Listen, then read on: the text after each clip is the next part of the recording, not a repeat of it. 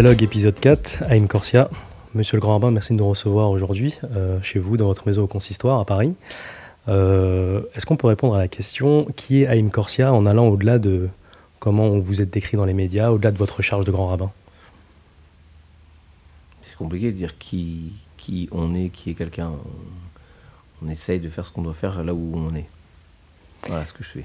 En quoi ça consiste la charge de Grand Rabbin, euh, au-delà du, du chef spirituel de la communauté juive en France? Ça consiste, à mon avis, à tisser du lien. À l'intérieur de la communauté juive, que les gens se sentent euh, euh, dans un véritable partage, et la communauté juive avec l'ensemble de la communauté nationale. Et ça passe par des micro-liens de tous les côtés, euh, avec les autres cultes, avec tout ce qui est culturel, social. En fait, de faire en sorte que on ait quelque chose de spirituel dans tout ce qui est fait dans la société.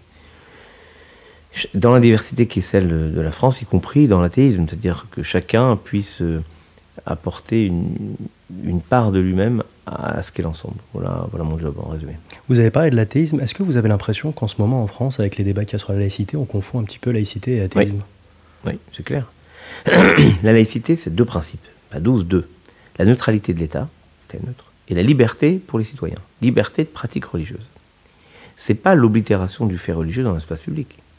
Si on dit qu'il faut enlever les religions, alors un, ça s'appelle l'athéisme, et on a connu ça en Union soviétique pendant 70 ans, et deux, ça veut dire que le principe de laïcité qui est de permettre aux religions de vivre ensemble, c'est-à-dire chacune d'être dans ce qu'elle est et de pouvoir le faire sans déranger les autres, ne fonctionne pas.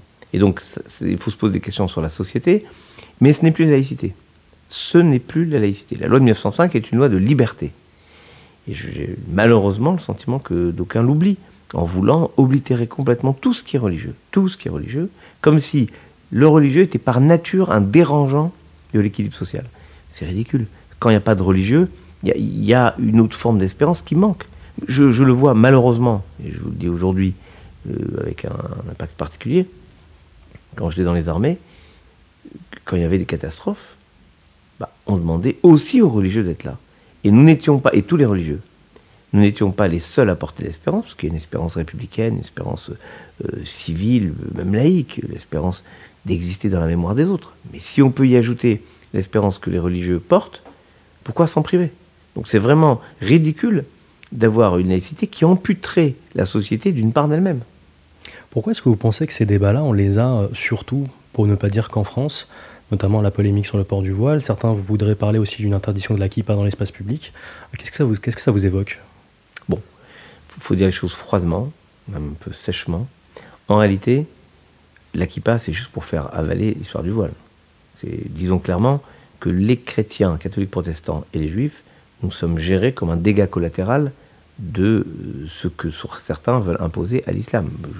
Pour nous, par exemple, sur l'abattage rituel, qui est un, un dossier éminemment important pour nous. Euh, objectivement, quand euh, des- d'anciennes actrices qui fut d'ancienne gloire euh, euh, c'est- s'excite à faire un truc scandaleux de mon point de vue. C'est-à-dire une page entière de pub le 11 euh, juillet ou le 11 août au moment d'Edel Kébir. Brigitte Bardot, pour ne pas la nommer. Moi, je sais pas qui c'est. donc, elle fait une page de pub entière dans les journaux pour dire c'est un scandale, hein, les moutons, etc., qui est une attaque contre nos concitoyens musulmans. Je, vois bien que quand elle attaque aussi l'abattage rituel des 1,3% d'animaux abattus pour les juifs, c'est un dégât collatéral. Ce qui l'excite, c'est ça. Mais d'ailleurs, j'ai posé la question à une commission parlementaire, où j'étais auditionné euh, sur cela, et je leur ai demandé pourquoi, sur les 21 millions de porcs abattus par an en France, pour lesquels il y en a zéro pour nous et zéro pour les musulmans, pourquoi personne s'en occupe? C'est-à-dire que les porcs, on s'en fout, alors qu'en réalité, si je vous disais comment on tue les porcs, même si on n'en mange pas, déjà on n'en mangerait plus. Donc, ça, ça excite personne, parce que ça touche pas l'islam. Donc, il y a une sorte de fixation euh, sur l'islam. Comme la communauté musulmane ne s'organise pas pour avoir une réponse institutionnelle forte, il faut le dire froidement. Je vais vous dire des choses un peu dérangeantes. Par exemple, j'étais auditionné à la commission parlementaire du Sénat sur les lois de bioéthique, à la commission parlementaire de l'Assemblée nationale sur les lois de bioéthique, à la commission avant-hier du Sénat sur les violences faites aux femmes. Aucune de ces trois auditions, où tous les cultes étaient invités, aucune, il y a eu un représentant de l'islam. Comprenez qu'au bout d'un moment, c'est gênant. Donc il faut que l'islam institutionnel en France prenne ses responsabilités et euh, combatte pour affirmer euh, dans l'espace public un islam absolument compatible avec euh, toutes les règles de la République, ce qui est le cas sans aucun souci, ce qu'on a pu connaître dans le passé, y compris dans des départements d'outre-mer, lorsque la France était en Algérie par exemple, va se passer sans question particulière. Et donc j'ai le sentiment aujourd'hui que la fixation de certains, c'est un autre, un autre visage du racisme, et on ne peut pas laisser faire. On, connaît quand même en France des représentants du culte musulman. Euh, il y a la Fondation de l'Islam de France qui a été installée récemment. Pourquoi, à votre avis Il est formidable. Pourquoi Bencher. Et pourquoi on n'entend pas ces voix-là, notamment dans les commissions parlementaires, euh, vu qu'elles existent? Est-ce qu'on ne les fait pas exister ou est-ce qu'elles n'existent pas de fait? Hmm. Les commissions parlementaires invitent le culte. Le culte en France pour l'islam, c'est le CFCM. Alors quand le CFCM ne répond pas, ou répond euh, on va voir, on va vous envoyer un texte, c'est joli d'envoyer un texte, mais c'est pas quelqu'un qui vient défendre un point de vue, qui peut échanger avec les autres, qui peut partager. Et on se trouve très handicapés, nous, les juifs, les protestants, les catholiques, les bouddhistes, qui sont là. Et ils nous disent, mais il manque un culte. Oui, il manque un culte. Et donc, c'est une question d'implication dans la société. Et on ne peut pas parler de l'islam que en termes de voile, de burkini, de, de soucis par rapport à l'habitus collectif. Il faut aussi que l'islam apporte ce qu'il est. Vous parlez de la Fondation de l'islam de France. Je pense que quelqu'un comme Galeb Bencher a le génie, a l'intuition, l'intelligence de la société française pour apporter quelque chose. Mais il ne peut pas le faire seul. C'est, un problème. Vous pouvez même avoir, euh, c'est comme une équipe de foot. Si vous avez le meilleur joueur du monde mais il n'y a pas d'équipe autour, eh ben, eh ben, vous n'êtes pas qualifié pour, la, pour de finale. Voilà. Est-ce que vous n'avez pas l'impression que la France ne fait pas exception à ce qui se passe dans le monde? C'est-à-dire qu'on a une résurgence euh, des problématiques identitaires. On le voit notamment en Inde, aux États-Unis par une certaine mesure avec Donald Trump. Est-ce qu'on n'arrive pas à une situation un petit peu en France où on se dit de plus en plus qu'il finalement il faut se ressembler pour vivre ensemble? C'est une grande question que vous posez. Mais je crois que c'est la peur, c'est le résultat de la peur. La réalité, c'est que le judaïsme a toujours prôné, et je me retrouve parfaitement dans ce qu'est la France fondamentalement, la France idéale. Le judaïsme prôné l'unité et pas l'uniformité. L'uniformité, c'est tous les mêmes. L'unité, c'est tous différents mais ensemble. Je reprends l'image du foot, parce que le foot, je comprends mieux que la religion, moi. Euh, si vous avez, vous prenez 11 les meilleurs gardiens de but du monde, ça ne fera pas une équipe. Vous aurez 11 joueurs, mais 11 gardiens ou 11 attaquants. Mais non, il faut des attaquants, des défenseurs, des demi, des passeurs, des gardiens. Il faut euh, des ailiers des demi qui. Enfin bref, il faut la diversité pour faire une équipe. Dans la société, c'est exactement la même chose. Sauf que quand vous avez peur, vous vous renfermez sur celui que vous jugez le moins dangereux, c'est-à-dire le même que vous. Mais j'ai une mauvaise nouvelle on n'est jamais le même. On est toujours l'étranger de quelqu'un. Toujours. Imaginons qu'on on se dise, nous les Français, on a peur de l'Europe, on va se recroqueviller sur nous les Français. D'accord Mais après les Français, il y a les Corses. Après les Corses, il y a les Bretons. Après les Savoyards. Après les Imougeaux. Après, on aura les Méditerranéens, de l'Est, de l'Ouest. Bref, on n'en finira pas. Les Villois, je les ai oubliés. Les Bretons, c'est les Bretons d'où la Bretagne? La Haute-Bretagne, la Basse-Bretagne? Justement, cette vision de la République, est-ce qu'elle n'a pas euh, pendant longtemps nié les, spécificités, les régionalités, ce genre de choses? Non, d'abord parce qu'on a une hymne nationale qui s'appelle la Marseillaise. on voit bien qu'on reconnaît l'engagement des troupes, euh, des fédérés de Marseille qui revenaient et qui ont participé à l'élan pour défendre euh, la patrie, parce qu'on a reconnu nos terroirs, nos pays, nos fromages, nos vins, enfin tout ce que vous voulez, avec ces différences qui nous permettent, oui, d'être différents, mais de vivre ensemble. Alors après, qu'est-ce qu'on appelle la différence? On dit maintenant, c'est l'islam quand les Italiens sont arrivés en France, on disait on ne veut pas d'Italiens. Quand les Polonais sont arrivés pour les mines du Nord, on dit surtout pas les Polonais, ils ne sont pas assimilables. Et en fait, on se rend compte que 2, 3, 4 générations après, la question ne se pose même pas. On ne se pose pas la question de savoir est-ce que Platini, d'où il vient, il Platini? C'est la France. Zidane, c'est la France. Voilà comment on voit les choses. il faut donner un peu de temps, mais il faut que chacun, chacune aide à cette participation collective. Il y, a un célèbre proverbe qui disait, euh, un proverbe yiddish qui disait heureux comme un juif en France. Euh, est-ce que euh, vous pensez qu'il y a une, résurgence ailleurs qu'en Occident du fait religieux? Je prends pour l'islam, le bouddhisme ou l'hindouisme. Qu'en est-il du monde juif selon vous? Est-ce vous, vous sentez une résurgence du, de la pratique religieuse? Pratique religieuse, il y a, parce que les écoles juives, il y a de plus en plus de jeunes qui vont dans les écoles juives, pas forcément pour des raisons religieuses, parce qu'il y a des jeunes qui ne peuvent pas aller dans des établissements euh, publics. Il y a des jeunes juifs où euh, les directeurs d'établissement, il y a un livre incroyable d'un ancien proviseur de Marseille qui raconte qu'un jeune juif est, euh, venu dans son établissement, il habite à côté, il s'est inscrit, et le proviseur a dit que tu ne peux pas être chez moi, il faut ailleurs. C'est terrifiant. D'où le livre qui est sorti en 2002, qui s'appelait Les territoires perdus de la République. Finalement, on se rend compte qu'il y, a, euh, y a des endroits où c'est comme si la République avait abdiqué de la France est une et indivisible. Oui, la France est divisible, à moins de reprendre en main ces territoires et d'être capable de faire en sorte que n'importe où, euh, chacun, chacune puisse être heureux, à l'aise. Donc la question n'est pas est-ce qu'on peut le dire, la question c'est il faudra qu'on le redise. Mais au sein du monde juif, vous sentez une, euh, une résurgence du religieux, du fait religieux ou une sécularisation qui va comme les, jeunes, comme les jeunes sont allés dans les écoles juives de plus en plus, on a à peu près 35 000 jeunes dans les écoles juives, sous contrat. Euh, c'est autant de gens à qui on apprend très jeune à manger cachère, à respecter le Shabbat, etc. Donc évidemment, quand ils grandissent, ils continuent à perpétuer ces traditions. Dans un engagement très, euh, euh, très républicain, c'est-à-dire que c'est dans la, dans la société française. D'où le problème, par exemple, pour les examens le jour du Shabbat, tout cela qui posait moins de problèmes par le passé, parce qu'il y avait moins de gens concernés. Là, on a plus de gens concernés, mais il faut trouver les moyens, dans un temps où dès qu'on demande quelque chose pour religieux, par exemple, vous cassez une jambe ou euh, la grand-mère meurt, on dit mais il n'y a pas de problème, tu repasses demain. On dit c'est Shabbat, euh, bah non, tu passes pas demain. Mais pourquoi? Ça veut dire que c'est pas la possibilité qu'on retient à quelqu'un, c'est lui dire tu ne peux pas pratiquer ta foi, ce qui est contraire à, l'esprit et à la règle de la loi de laïcité. Euh, à votre avis, est-ce que cette, cette, façon de, de ne pas aborder le problème par exemple, des juifs dans l'espace scolaire, Qu'est-ce qui n'a pas été depuis 2002, puisque ces problèmes on les connaît Est-ce que ça a été en s'empirant ou est-ce que c'est la situation est égale finalement? Est-ce qu'on s'en est accommodé? Voilà, je crois que c'est ça. On s'en est accommodé. Ce que disait Peggy. Peggy disait il y a pire que les âmes perverses, il y a les âmes habituées. On s'est habitué. Et c'est terrible. Nous, on s'est habitué en disant voilà, on enlève nos enfants de là. Sauf que quand on a commencé à enlever nos enfants, les enfants juifs, ensuite on a enlevé d'autres enfants.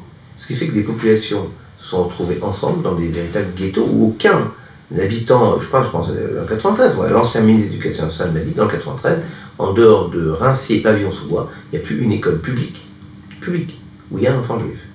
Mais à, à terme, c'est pas que les enfants juifs, c'est des enfants qui ne pourront pas vivre ensemble. Et comme ils sont pas dedans, les petits qui sont dans cette école, peu importe leur religion, leur origine, ils grandissent en n'ayant pas de copains, de copines juifs et juives, avec qui peuvent jouer, pour qui euh, le petit David, la petite Sarah, c'est un, copain. Et donc, ils, grandissent en se construisant des préjugés et des schémas sur les juifs qui sont les pires préjugés et les pires schémas qu'on peut imaginer. juifs, entre eux, ils ont l'argent. Et, donc, on construit des générations de, jeunes qui ne, qui ne partagent plus rien. C'est tragique.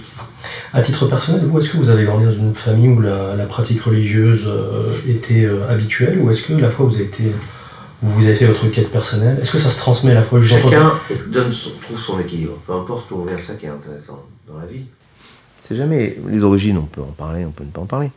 Mais à un moment, ce sont des choix, des orientations. Voilà. Hmm. Ce qui compte, c'est ce qu'on fait. Moi, je viens d'un milieu ça se transmettait. Euh, je vous ai entendu parler une fois à la Sorbonne de la transmission comme euh, un des trois piliers du judaïsme. Hmm. Ça prend quelle forme? Dans la Bible, c'est dit de manière merveilleuse tu l'enseigneras à tes enfants, aux enfants de tes enfants. La transmission consiste pas simplement à dire quelque chose, consiste à dire et à s'assurer que ceux à qui on a transmis transmettent à leur tour. Ce qui fait que, c'est Elie Wiesel disait une chose magnifique, vivre une expérience et ne pas la transmettre, c'est la trahir. Donc tout ce qu'on reçoit, tout ce qu'on vit, c'est une expérience acquise qu'on doit transmettre. C'est ce qui la rend vivante. Je dirais c'est ce qui la rend éternelle. Transmettez quelque chose, vous faites confiance aux générations futures, pour porter euh, cet héritage. Donc la transmission, c'est la seule façon peut-être de faire société. Non pas entre personnes de, la même génération, c'est-à-dire dans une société, mais faire société avec les générations passées et les générations futures. Ce qui est un enjeu majeur. Justement, en, termes d'enjeu majeur, vous avez parlé tout à l'heure de, la bioéthique. Il y a le progrès de la science qui bouleverse aussi nos conceptions bioéthiques. Évoquons par exemple la GPA. Euh, face à tel bouleversement anthropologique, euh, c'est quoi la position de l'homme de foi? Non, la GPA, c'est autre chose. la GPA, c'est vraiment terrifiant. La PMA, les questions qu'on pose, c'est toujours aux marges. Et puis on comprend cette souffrance. La GPA, c'est l'asservissement des pauvres par les riches. Parce que le jour où vous verrez une femme milliardaire porter un enfant pour la femme de ménage, vous viendrez me voir. Louer un ventre, quelque part. C'est pas louer un ventre, c'est organiser l'abandon d'un enfant et je peux vous donner des tarifs parce que c'est mercantile. Après, on peut dire, voilà, on peut pas faire autrement. On peut adopter, on peut faire autrement. Mais organiser l'abandon d'un enfant par sa mère, celle qu'il a porté pendant 9 mois, on dit voilà, tu vas porter un enfant et après on te le prend. On donne à quelqu'un d'autre. On l'organise. Incroyable. C'est mercantile, c'est pas anonyme. C'est une rupture avec tous les principes euh, de, ce qu'est notre prise en compte, prise en charge sociale euh, de, ce type de souffrance, qui, sont simples en France. Hein. deux points. Anonymat, gratuité. C'est pas le cas. Et puis ça continue à, être cet asservissement euh, des sociétés pauvres par les sociétés riches. en gros, le Sud par le Nord. Et donc, on ne peut pas accepter ça. Alors que quelqu'un le fasse, bah, qu'il le fasse, mais qu'il ne nous demande pas notre onction. L'onction du peuple, on dit, nous sommet de dire c'est bien, non. Faites-le. ma grand-mère aurait dit que chacun sa chance. Bah, tu le fais, tu le fais pas. Alors après, quelqu'un vient. Il a fait un enfant, euh, comme ça, ils ont fait par GPA, un enfant, ils viennent avec l'enfant à la main. C'est ridicule de dire on ne connaît pas cet enfant. Donc en fait, la grande différence que moi je propose, c'est un principe de liberté. Faites ce que vous voulez. De toute manière, on fera ce qu'on veut. Chacun et chacune fait ce qu'il veut, c'est la vie. Mais ne nous demandez pas de dire que c'est bien. Par une loi qui dise c'est bien. Quand certains députés disent que la filiation, c'est une construction culturelle, ça veut dire que vous ne pouvez pas l'accepter. C'est une réalité biologique. Je ne me mêle pas de leur histoire entre leur père et leur mère et eux. Je ne me mêle pas de ça. Mais je dis simplement, quand on entend des discours dogmatique sur quelque chose qui est au cœur de l'humanité, à savoir qu'un enfant se construit de manière idéale avec un père et une mère. Et que j'entends les uns ou les autres, notamment les unes, dire que un père c'est pas grave, une grand-mère peut faire le rôle d'un père, je suis surpris. Parce que la grand-mère a fait les gâteaux. Comment la grand-mère va faire le rôle du père le père peut faire les gâteaux maintenant? C'est pas la question de dire que c'est risible. Et on peut pas faire autre chose que rire. Quand quelqu'un nous dit le père n'est pas nécessaire, la mère n'est pas nécessaire, alors rien n'est nécessaire. Il y a eu des, utopies très dangereuses qui consistaient à, faire advenir des enfants, euh, je pense par exemple au Reich nazi, qui euh, prenait des enfants, élevait en batterie littéralement des enfants, sans père, sans mère, pour qu'ils servent le Reich. Mais c'est les couper complètement de leurs racines, leur histoire unique, individuelle. Donc moi, je, vois bien les accidents de la vie, je vois bien les, enfants avec quand il n'y a pas un père ou il n'y a pas une mère, parce qu'il y a eu un accident, il y a eu une mort, un, mort, et on voit là avec par exemple les 13 soldats qui sont morts au Mali, il y, a, des orphelins, il y aura des orphelins. Donc pourquoi créer des situations que justement nous déplorons, nous déplorons ces situations où un enfant perd son papa ou sa maman, et on crée des situations où un enfant n'a pas de père ou pas de mère. C'est incroyable. On est pratiquement schizophrène. Il faut juste remettre un peu euh, de bon sens et en même temps laisser la liberté. Vous voulez faire, faites comme vous voulez. Ne nous demandez pas de dire que c'est bien. Voilà. Faites. Qu'est-ce que vous pouvez répondre à, ceux qui vous disent que ce n'est pas euh, aux, hommes de foi, de religion, qu'ils soient juifs, musulmans ou chrétiens, Mais ils ont raison. de prendre part au débat public et aux grandes questions politiques Ils ont tort. Ils ont raison de dire que c'est pas à nous de décider et on veut pas. Mais on, mais on veut s'exprimer pour le dire et participer, comme on l'a fait dans ces débats parlementaires dont je parlais, c'est très bien. On a été entendu vraiment par les députés, par les sénateurs. Maintenant qu'ils fassent pas ce qu'on dit, mais j'espère bien. Leur, intelligence doit être supérieure à la nôtre. Nous proposons des choses avec d'autres. Des sociologues, des psychiatres, des pédopsychiatres, tout ce qu'on veut. Des obédiences maçonniques, enfin tout le monde. Chacun s'exprime, allez-y. C'est ça l'intelligence du peuple français. Tout le monde s'exprime, et le politique, à un moment, il doit trouver une façon d'élever les choses. Donc on veut surtout pas qu'on fasse ce qu'on dit. On veut pouvoir le dire, c'est tout. Juste ça. Là, je vais plus m'adresser aux membres de, l'Académie. Euh, est-ce que finalement, vous, n'avez pas une certaine crainte que les progrès, par exemple, de l'intelligence artificielle, de la robotisation, euh, vont pas finalement réaliser la citation de Nietzsche qui est que Dieu est mort euh, C'est-à-dire que plus la science apportera des réponses euh, aux grands mystères que la religion n'apporte pas, est-ce que les gens ne vont pas de plus en plus se détourner de la foi ou est-ce que c'est une chimère? Ceux qui ont pu penser que Dieu, avec Nietzsche, que Dieu était mort, devraient se rappeler qu'aujourd'hui Dieu doit rire parce que Nietzsche est mort. Donc euh, euh, je pense que de tout temps il y a eu la volonté d'expurger la présence de Dieu, c'est-à-dire quelque chose qui nous pilote, qui est plus grand que nous, de nos vies. Et moi je dis que notre force, toutes les religions confondues, c'est de dire, je ne veux pas imposer Dieu. Je veux juste imposer l'idée que ce que je fais a un sens. Parce que si moi je crois, je sais que ce que je fais, il m'a demandé de le faire. En tout cas, j'essaie de faire ce qu'il m'a demandé de faire. Donc, l'hypertechnologie n'enlève pas Dieu. Elle pose encore plus de questions. Parce que ce qui est incroyable, c'est qu'avec tous les progrès scientifiques qu'on fait, on n'a jamais, comme diraient les scientifiques, notamment quand ils parlent du mur de Planck, c'est-à-dire juste avant le Big Bang, on n'a jamais exclu l'hypothèse de Dieu. Ça me suffit. Et vous, à titre personnel, c'est une... Moi, je, je, vous redis, à titre personnel, plus il y a des découvertes technologiques incroyables, plus on voit l'évidence de ce que Dieu a pu créer, si on croit. Il y a un psaume qui dit Quelles sont grandes tes actions, Seigneur? Quand on voit comment les choses se passent à un demi-degré, à un, millimètre, toute cette organisation du corps, vous croyez vraiment que c'est l'aléa d'une petite cellule qui toute seule, elle dit Allez hop Moi, je préfère me dire qu'il y a une intelligence de Dieu, la volonté de Dieu, qui s'exprime dans ce que je fais, ce qui me donne une responsabilité supplémentaire. Il y a d'autres débats, euh, outre la bioéthique, qui, qui, agitent un petit peu la société française. L'histoire est une grande passion française, euh, et notamment l'histoire euh, tragique des Juifs, notamment français, au XXe siècle. il y a eu la disparition de Jacques Chirac récemment, qui avait fait son discours, d'aucuns diront qui a été fondateur du 16 juillet 1995, de la reconnaissance de la France dans la déportation des Juifs. C'est-à-dire que des policiers français ont organisé le rapt et la déportation de Juifs français, donc 4000 enfants. Euh, pourquoi, selon vous, que ce soit les mémoires coloniales ou les mémoires de, la Shoah, on a l'impression qu'on assiste à une forme de réhabilitation, je mets des guillemets, notamment quand on dit que Pétain avait été un grand soldat. Euh, pourquoi, selon vous,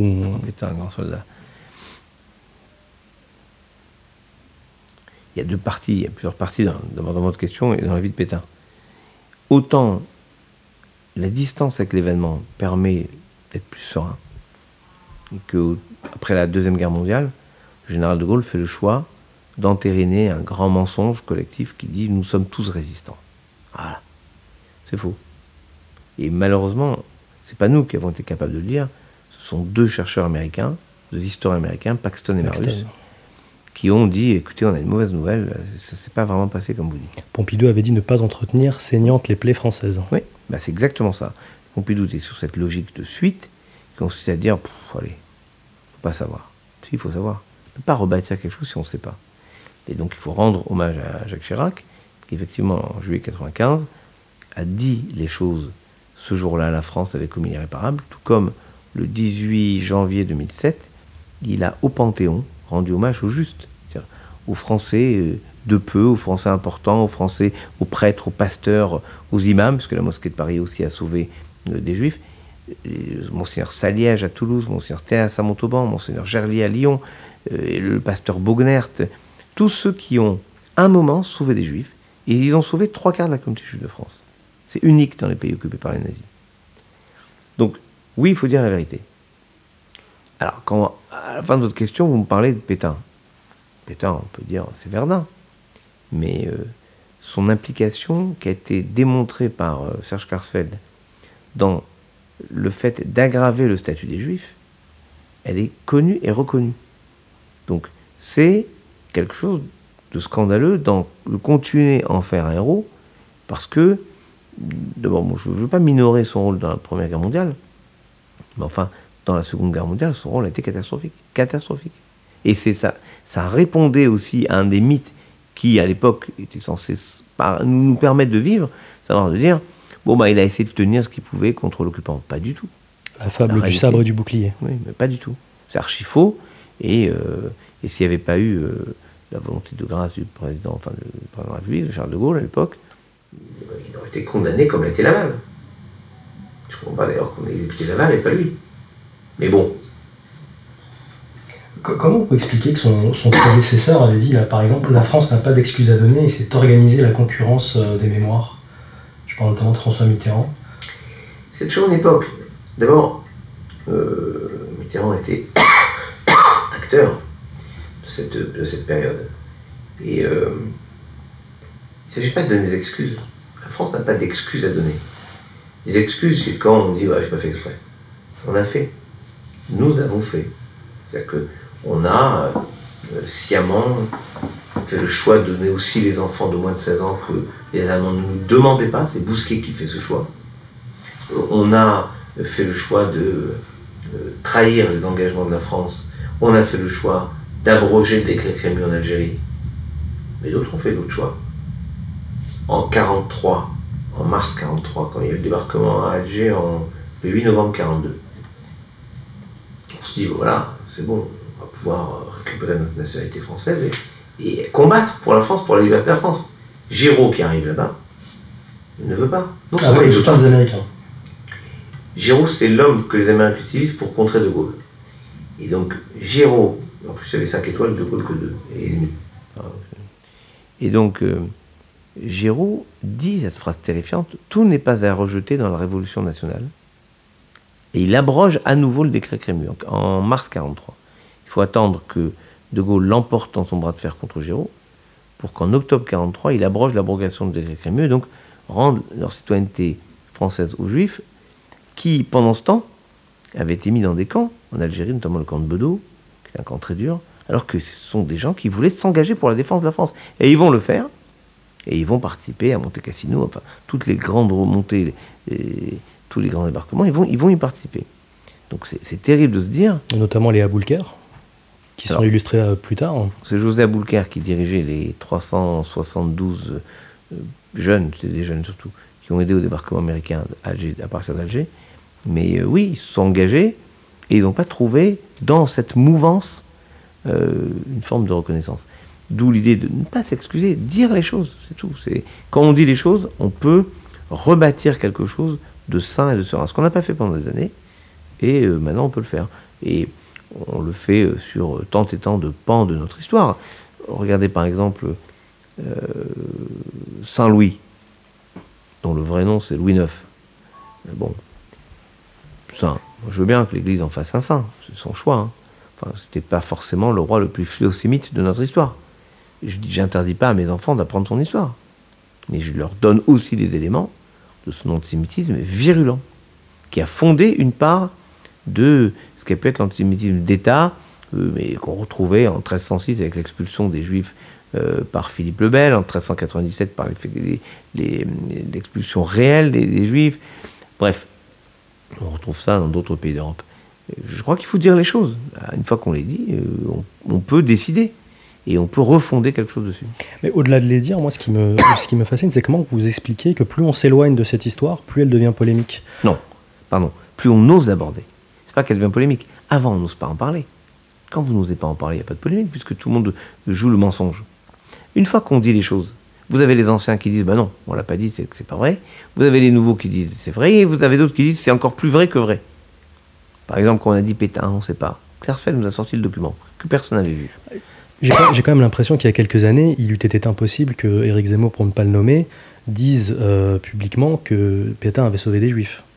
C'est surtout, à ça, euh, c'est surtout ça que j'ai en tête. Donc euh, plus on, plus on s'en éloigne, plus j'ai l'impression qu'on essaye de se mythifier une histoire qui n'a pas existé.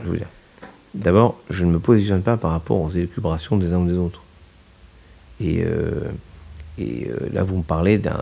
Il y avait le coup d'état permanent, lui voudrait faire le coup d'éclat permanent, c'est-à-dire exister en permanence en choquant il peut choquer les braves gens, moi ça me choque pas parce que j'écoute pas ce qu'il dit. Je, je c'est quand même pas lui qui fait l'histoire de France. Surtout quelqu'un qui nous parlait de suicide français. Et eh ben euh, voilà, il continue à entrer dans cette logique qu'il a décrite dans son livre de suicide français en, euh, en, proférant des énormités sans limite. Parce que j'ai une mauvaise nouvelle. Malheureusement, j'aurais aimé que ce soit vrai. Mais même son propre aide de camp, son propre aide de camp, il ne l'a même pas sauvé. Pierre Masse, sénateur, vice-président du Sénat, grand avocat, il n'a même pas sauvé. Pierre Masse qui lui a écrit une lettre, doit, quand il a eu le statut des Juifs, dois-je retirer sa Légion d'honneur à mon fils mort au chemin des Dames? Dois-je retirer sa Légion d'honneur à mon neveu mort à la côte 304 Il n'a même pas sauvé. Drancy, Auschwitz. Alors, qu'ils ne me disent pas qu'il a sauvé des Juifs. Quand je lui donne deux exemples patents où il avait toutes les possibilités de faire un, sénateur en vice-président du Sénat et, son propre aide de camp pendant la Première Guerre mondiale, il ne les a pas sauvés. C'est bon. Est-ce que vous, en tant que Français, au-delà, de, au-delà du juif et de l'homme de foi, vous êtes serein dans l'avenir de votre pays? Vous êtes prudent? Non, je suis serein parce que je me dis qu'on a toujours trouvé collectivement en France la force pour dominer des temps qui étaient à la tension. C'est la trame de notre histoire. Quand vous regardez une histoire, ce qui m'amuse, c'est que c'est la trame de l'histoire biblique. L'histoire biblique, c'est pas euh, un long fleuve tranquille. Pas la petite maison dans la prairie. C'est toujours des tensions, de combat euh, face à la société pour essayer de transmettre quelque chose. Par l'exemplarité, par la permanence de la, de, la, de la foi. Quand pendant 2000 ans les Juifs disent l'an prochain Jérusalem, je pense que si ça se réalise un jour, en 1948, c'est qu'à ce moment-là, ils sont portés par cette capacité à voir rêver alors que tout le monde empêchait de rêver. le judaïsme peut apporter ça aussi à la société. C'est peut-être notre job d'apporter cette espérance collective à la société qui en manque. Chacun apporte ce qu'il est. Si on voyait les religions et d'autres, chaque religion a une approche différente. Je suis persuadé que le judaïsme doit apporter à la société cet aspect euh, positif malgré tout, c'est-à-dire cette capacité à espérer. Être juif, c'est peut-être ça, espérer quand tout le monde a abdiqué de ce qu'était l'espérance, c'est ce que disait Edmond Flegg. Est-ce que c'est pas paradoxal que les, les, juifs qui est le plus peut-être transmis au monde soient des juifs laïcs? Spinoza, Marx ou même Einstein? Moi je, moi, je fais pas le top 50 des religieux. Hein. Puis, je sais pas de savoir qui est religieux, qui est pas religieux. Et même mieux, Spinoza est excommunié, pas excommunié. Sa pensée, elle est géniale. Sa pensée, c'est une pensée d'arbitrage entre l'absolu, par exemple, de Kant, et le pragmatisme. Finalement, les Juifs ont apporté quelque chose au monde en étant, eux, dans leur façon d'interpréter leur foi. Mais un grand scientifique, il est scientifique. Est-ce qu'il est juif et scientifique? J'en sais rien. Il est scientifique et il a une vision euh, juive de la science. Newton, est-ce que la pomme était cachère quand elle est tombée et qu'il a dit, euh, voilà, j'en sais rien, moi. Si t'es juif, pas juif, j'en sais rien. Je me suis jamais posé la question, est-ce que Newton était juif ou pas? Ce que je vois, c'est qu'il apporte quelque chose à l'humanité. Et dans sa foi, Newton, il devait être quoi? Anglican, protestant, j'en sais rien. Anglican, je suppose. Oui, anglican, j'imagine. Mais Newton, tout comme les grands savants, les musiciens, les interprètes, les acteurs, les écrivains, ils mettent un peu d'eux-mêmes, donc y compris de leur foi ou de leur distance avec la foi, c'est toujours une façon de s'exprimer par rapport à la foi, dans leur, euh, dans leur, euh, leur œuvre ou dans leur activité. Quand par exemple, un grand chanteur, le plus grand chanteur sénégalais, évidemment, Ismaël Lo, par exemple, le plus grand chanteur sénégalais, sans discussion possible. Euh, quand Ismaël Lo chante Wassabia, qui est un chant d'une tarikat, c'est-à-dire d'une confrérie du Sénégal, c'est un chant religieux, mais qui le rend international. Au sens que il nous donne, à travers son approche religieuse, quelque chose. Quand, euh, euh, je sais pas, Barbara Hendricks interprète Ave Maria de Gounod, eh, c'est Ave Maria, c'est quand même un truc très religieux. Et pourtant, ça émeut l'humanité tout entière. Voilà. Quand euh, j'ai pris les deux religions, alors je vais trouver maintenant quelqu'un d'autre. Quand, non, il faut trouver dans le judaïsme. Quand, je sais pas moi, on entend le, le Kaddish de Ravel, est-ce qu'on entend une belle musique? Ou est-ce qu'on entend l'émotion de ceux qui ont la foi et qui récitent le Kaddish, la glorification du nom de Dieu? Même chose avec le Kol Nidré, le début de la prière de Kippour. Quand on entend euh, les grands chantres, est-ce qu'ils interprètent un morceau de prière ou une liturgie qui nous émeut? Quand on, entend Natacha Atlas euh, chanter, euh, ou, par exemple sœur Marie Kérouz qui chante la messe en arabe, est-ce que c'est la messe, l'arabe, qu'est-ce qui nous émeut? C'est un certain ensemble de choses. et en fait, le génie humain, c'est de ne pas séquencer euh, toutes les, différentes facettes de la personne, ce qu'on perçoit de la personne en face de nous. Je ne sais pas d'où ça lui vient, mais c'est tout ça. Je m'adresse au, grand rabbin. C'est quoi, selon vous, actuellement, l'état du dialogue interreligieux en France? Plutôt formidable. C'est-à-dire que, à haut niveau, on se connaît tous, on travaille très bien ensemble, très très bien. On défend ensemble des dossiers. Alors après, il faut le faire advenir au niveau local. C'est le plus compliqué.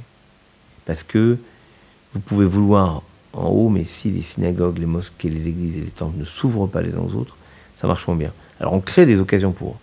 Globalement, ça marche bien. Franchement, ça marche bien. Après, euh, il y a toujours à faire. On peut toujours améliorer. Il est de tradition que, qu'on laisse à l'invité le, mot de la fin. C'est... Je vous rassurer. Je, vous laisse le mot de la fin. Parfait. Je vais citer un très grand poète, peut-être un des plus grands poètes français, Guillaume Apollinaire, qui a dit la chose suivante, parce que je vous sentais inquiet sur le futur, sur euh, les situations. Guillaume Apollinaire a dit Jamais les crépuscules ne vaincront les aurores. Étonnons-nous des soirs, mais vivons les matins. Alors on va vivre les matins. Je vais troubler le mot de la fin, du coup. Je... Gramsci, il avait tort quand il parlait du clair-obscur. Et Ouais, que les il a monstres toujours tort. surgissaient. Il a toujours tort. Il a toujours tort par nature. Il a tort parce que je pense que euh, il y, a- il y a quelque chose d'incroyable à, à espérer quand il fait nuit. Et en fait, l'histoire du monde nous montre que il y a la nuit et après il y a le matin. Et ben voilà ce qu'a dit Apollinaire. Et je, je crois profondément qu'il y a quelque chose à, de très fort dans ce qu'il dit. Il faut s'étonner des soirs.